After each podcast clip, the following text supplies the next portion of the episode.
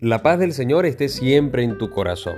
Vamos a comenzar nuestra meditación en el nombre del Padre y del Hijo y del Espíritu Santo. Amén. Del Evangelio según San Lucas. En aquel tiempo el ángel Gabriel fue enviado por Dios a una ciudad de Galilea llamada Nazaret, a una virgen desposada con un hombre llamado José de la estirpe de David. El nombre de la virgen era María. El ángel entrando en su presencia dijo, Alégrate, llena de gracia, el Señor está contigo. Ella se turbó grandemente ante estas palabras y se preguntaba qué saludo era aquel. El ángel le dijo, no temas María, porque has encontrado gracia ante Dios. Concebirás en tu vientre y darás a luz un hijo, y le pondrás por nombre Jesús. Será grande, se llamará Hijo del Altísimo. El Señor Dios le dará el trono de David, su padre, reinará sobre la casa de Jacob para siempre y su reino no tendrá fin. Y María dijo al ángel, ¿Cómo será eso? Pues no conozco varón. El ángel le contestó, el Espíritu Santo vendrá sobre ti, y la fuerza del Altísimo te cubrirá con su sombra. Por eso el santo que va a nacer se llamará Hijo de Dios.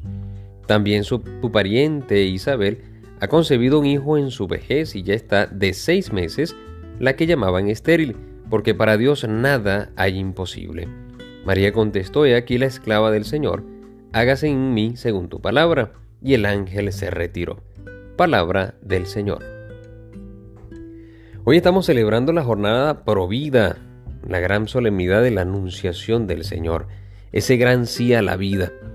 Y hoy quiero resaltar tres puntos eh, de la Virgen nuestra Madre eh, en el marco de esta anunciación, de esta gran solemnidad de la anunciación. En primer lugar, el primer punto es de, del, Salmo, mejor dicho, del punto 56, numeral 56, de un documento muy importante llamado Lumen Gentium del Concilio Vaticano II. En este numeral 56 vamos a encontrar una verdadera perla. Dicen los obispos que los santos padres de la Iglesia en todo momento reconocieron que este sí de la Virgen María no es que Dios la utilizó como un instrumento pasivo, que este sí, esta respuesta es una respuesta pasiva, que a ella, nuestra madre, al dar su respuesta, ya Dios hizo su obra en ella y ya, como si fuese un mero instrumento, un mero canal.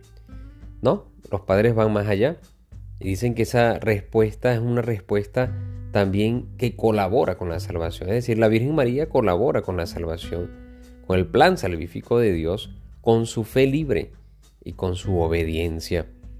Unos dones maravillosos que hoy tú y yo podemos pedirle al Señor y a la Virgen María que interceda por nosotros ante estos dones, para que seamos hombres y mujeres con una fe libre, constante y con una obediencia fundada en el amor, para dar nuestro sí a nuestro Señor.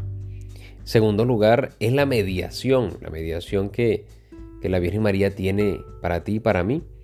Dicen también los padres de la iglesia, pero ya en el numeral 60 los obispos eh, recuerdan que el único mediador, como lo dice Primera de Timoteos 2, versículos del 5 al 6, el único mediador de, entre Dios y, el, y la humanidad es Cristo, que es el único mediador.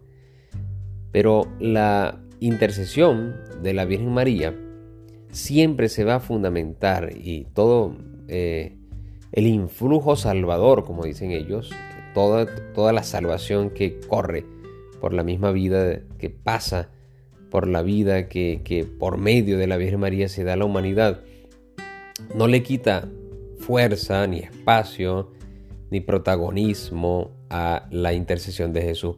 Todo lo contrario, todo lo que la Virgen María y la maternidad de la Virgen María está fundamentada en Cristo también. Todo.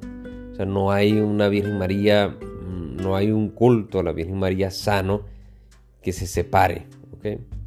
Un culto a la Virgen María fuera de Cristo, eso no está bien, no es sano.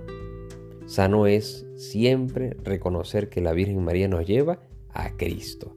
Por eso el único intercesor es Cristo y la, nuestra Madre, la Virgen María, intercede para que esa intercesión en nosotros se dé profundamente.